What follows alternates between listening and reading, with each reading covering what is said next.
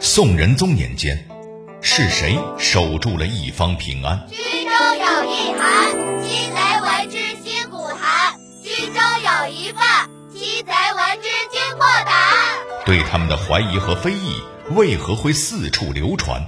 你如此冷静，难道是在给朕演戏？那个新来的滁州太守，整天不务正业，只知道游山玩水。在危机面前，他们又怎样将重任一肩承担？如若将来此案有反复，我文彦博会承担所有责任。臣妾就是舍出性命，也必定护住关家周全。幺零三九听天下为您带来《清平乐》系列节目，和您聊聊是谁在北宋仁宗年间创造了清明盛世，太平天下。这里是幺零三九听天下，我是郭伟。话说在北宋年间，长江下游的滁州还是一个欠发达地区。这一天，有俩人正在滁州城里闲聊。哎，你听说了吗？那个新来的滁州太守，哎，怎么了？整天不务正业，只知道游山玩水，带着一帮人喝酒吟诗，就他风雅。没那么夸张吧？人家不就是潇洒了点吗？反正我不喜欢他那种作风，难怪这样的人被贬到滁州这种小地方。我看你，肯定是因为没什么本事。哎，你可别这么说，人家本事可大了，他之前可是皇上身边的红人呢。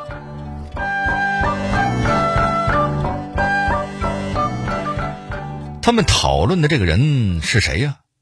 皇帝身边的红人被贬到小地方，喜欢游山玩水、喝酒吟诗。光说集合了这些要素的名人，我都能数出七八十个人来。都说文章赠命达，没被贬过都不好意思说自己是文学家。但是呢，如果我再给您一个线索，您一定不难猜出我们今天的主角是谁了。这个人年纪轻轻，自号醉翁，曾经写出过“醉翁之意不在酒，在乎山水之间”的名句。这下您猜这是谁了吧？他是一个怎样有个性的文豪？为什么说他还是一个正儿八经的政治家？他有什么出色的政绩？又为何被贬？从政数十年，他的心态是否发生了改变？官场沉浮，他是否得到了善终？幺零三九听天下，郭伟和您聊聊醉翁欧阳修。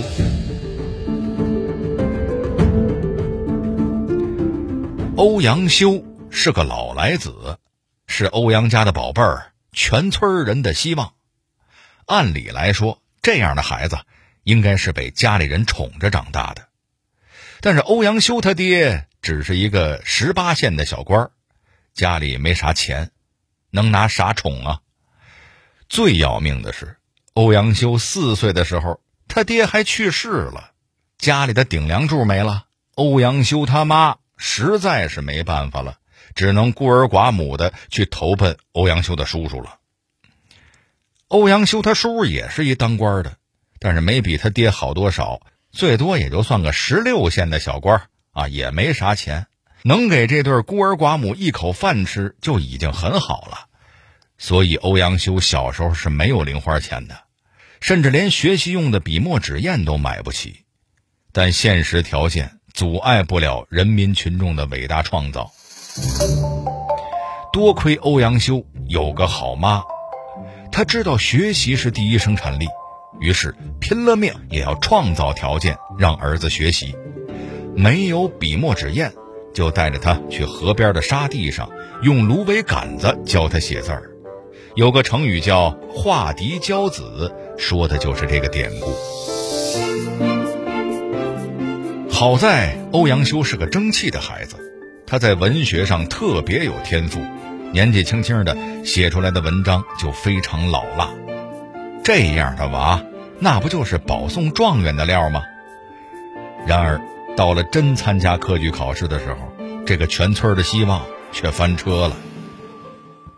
他人生一共参加了三次科举，前两次都因为一些莫名其妙的原因落榜了，比如说他的文章写得非常出色，却有一两句话没用官方规定的韵脚，就被考官在考卷上写了个大大的不及格。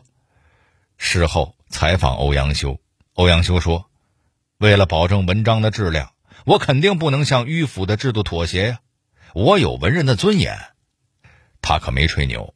因为当时欧阳修虽然是落榜了，但他写的文章却被广大群众争相传阅，甚至经常被当成金句来引用。到了第三次科举，欧阳修终于一吐之前之闷气，一路过关斩将，毫不费力地杀到了殿试。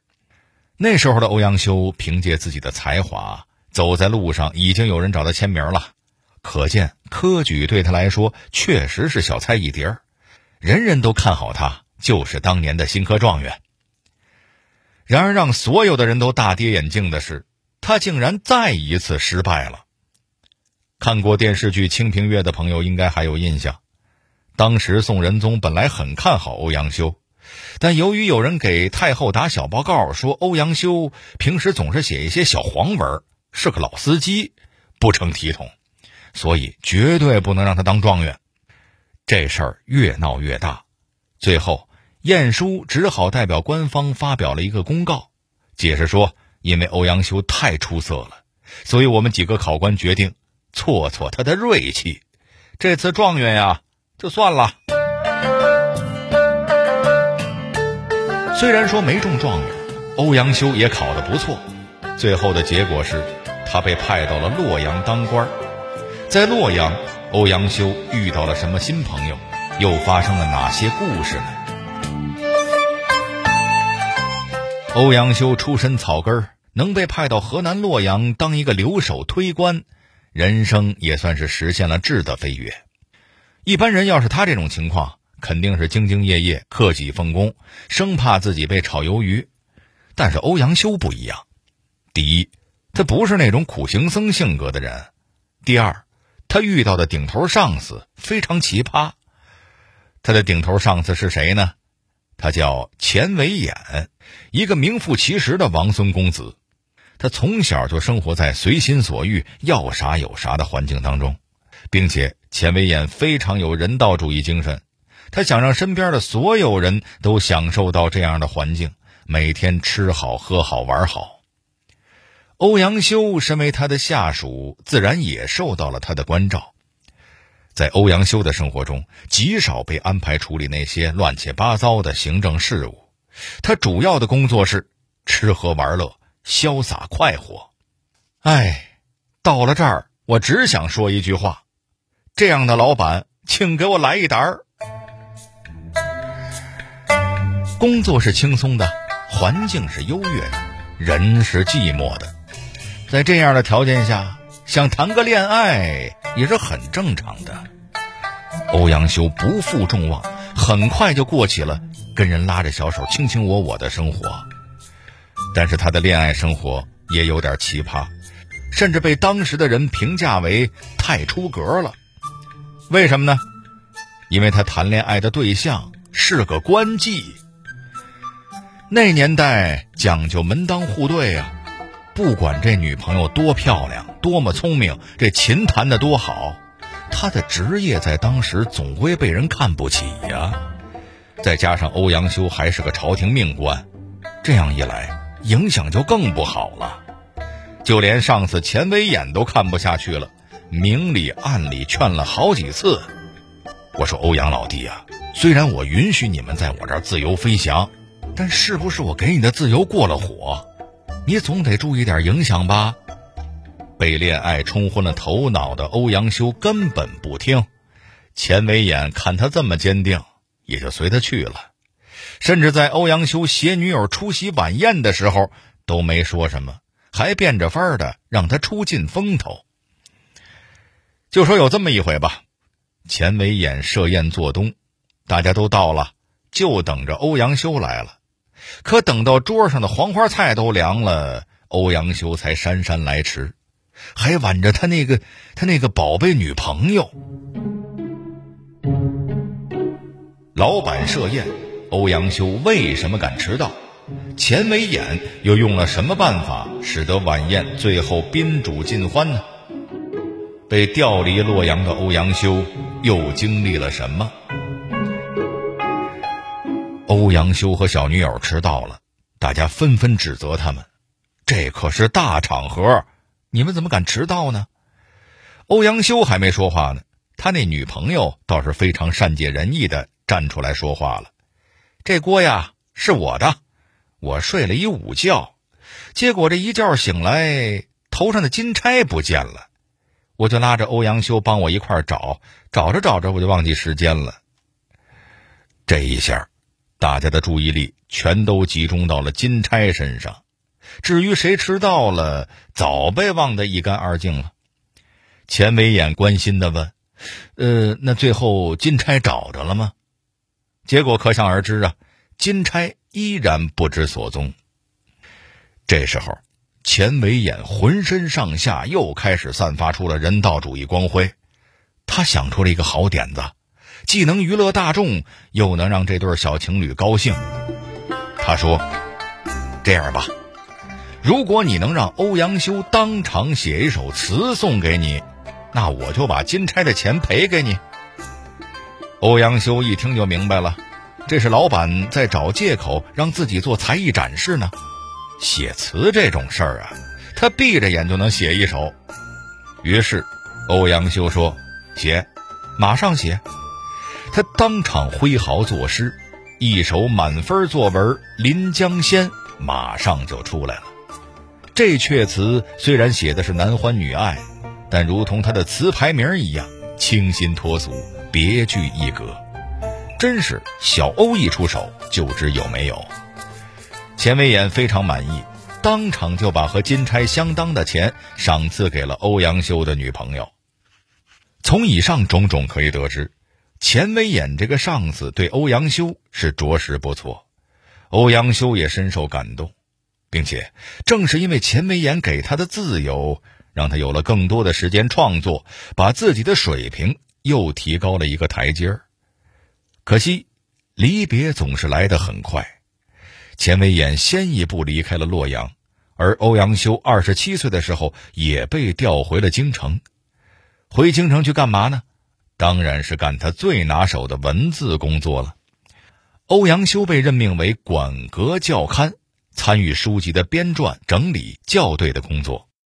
可是，像欧阳修这种闲不住的人，手头的工作是无法满足他的。他还得给自己找点事儿做，谈恋爱吧，自己刚刚因为异地恋跟女朋友分手了；搬砖吧，这小身板不合适，那就还是写书吧。写什么好呢？哎，不如就写史书。写哪段历史呢？欧阳修跑到国家图书馆去，把之前官修的史书都看了一遍，最后决定写五代史。为什么呢？因为欧阳修举着宋太祖号召编纂的五代史说：“这书写的太烂了，我一星评价都不想给。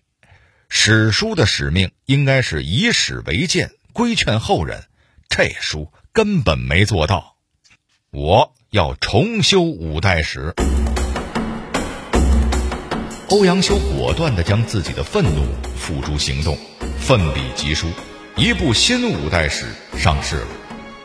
这新五代史新在何处？他给欧阳修带来了什么意想不到的后果？除了修史，欧阳修还参与了什么政治活动呢？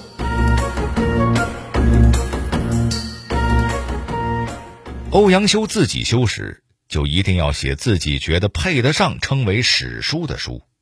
在他写的新五代史里，用了大量的春秋笔法。春秋笔法是什么呢？就是骂人不带脏字儿，对于一些历史人物和事件的褒贬，虽然表达含蓄，但意思一定要到位。在欧阳修的新五代史里，尤其批判了吴越国，说他的统治者荒淫无道，大量搜刮民脂民膏。吴越国的后人看到了，顿时怒从心头起，这人黑我祖宗。于是他们便开始想办法反过来去黑欧阳修，但是这个时候他们的报复还不成气候，而且欧阳修根本没工夫搭理他们。他正忙着一件更为重要的事情，就是和他的老伙计范仲淹一起搞事情。他是怎么认识年纪比自己大、官位比他高的范仲淹的呢？咱们之前的节目也说了，范仲淹有一特点，就是耿直。只要他觉得有谁做了错事，不管对方是谁，他都会说出来。但是有一段时间，范仲淹竟然出奇的沉默了。欧阳修看不下去了，他竟然给范仲淹写了一封批评信。给皇帝提建议是你的职责，可是这么久了，你干嘛呢？你以前不是个耿直 boy 吗？怎么一条建议都不提呀？范仲淹看了，不气反乐。还把欧阳修当成了自己的忘年交，俩人是一拍即合。后来，范仲淹邀请欧阳修加入了自己的改革阵营。然而，改革总是有牺牲的。改革派第一次尝试推行自己的政策，结果就是范仲淹连同欧阳修等人统统被贬了。好在他们很快又回来了，重新站在朝廷的权力中心，继续推行改革。这就是轰轰烈烈的庆历新政。不出所料，庆历新政遭到了守旧派的激烈反对，其中反对的非常起劲儿的一个人叫做钱明义，他是吴越国钱氏的后人。因为修新五代史的事情，钱氏跟欧阳修结下了不解之仇。这个钱明义除了每天轮着弹劾改革派之外，还与他人勾结。往欧阳修身上泼脏水。庆历新政开始没多久，改革派代表人物欧阳修就被爆出与自己的侄女私通，这在当时也算是个惊天大八卦了。人民群众纷纷捧着手里的瓜不肯放下，各种分析党、数据党纷纷发帖参与讨论。舆论显示，大家觉得这个八卦实在是漏洞百出。是有人想诋毁欧阳修，而且综合种种线索，干出这种事儿的人啊，钱氏家族的可能性比较大。这个八卦，群众不买账，皇帝宋仁宗也不买账，大家都相信欧阳修的为人。然而，由于新政推行失败，改革派的代表人物们再一次被贬。欧阳修来到滁州。在醉翁亭里与民同乐，在滁州，他有什么独特的执政风格？他又影响过什么人呢？欧阳修身为改革派，虽然没办法在中央一展抱负，但在滁州还是能做实验的。他一上任就把滁州官员冗余的现象给解决了。除此之外，他是一个真正的为百姓考虑、平易近人的父母官。有官员问他后山的花要怎么种，欧阳修回复了一首诗，大意是说要各种各样都种点儿，因为我一年四季都会到那儿喝酒，每次去的时候都希望看到不同的花儿。与其说这是欧阳修的愿望，不如说这是他替常去后山的百姓说出来的愿望。与民同乐一直都是他的原则。滁州之后，欧阳修又被召回了京城。宋仁宗舍不得奇男子欧阳修的才华被埋没，决定把他留在身边继续搞文字工作。然而，欧阳修还是那个闲不住的欧阳修，在业余，他不断修改自己的过往作品，力求越来越好，同时专心钻研文法诗词，发动文学改革。唐宋八大家里有五位。都是他的学生，苏轼还特别写了诗来纪念这位恩师。不过，这个有才有品的乐观老头最后没有终老于京城，而是死在了颍州。在即将离世的时候，欧阳修乐呵呵地对世人挥了挥手，说：“我亦只如长日醉，莫教管弦作离声。”意思是，你们可别谈那些离别的哀乐了，我只不过是像平常一样醉过去了。醉翁睡着了，他潇潇洒洒的来人间走了一遭，大醉了一场，留在了史书上。好了，这里就是幺零三九听天下，我是郭伟。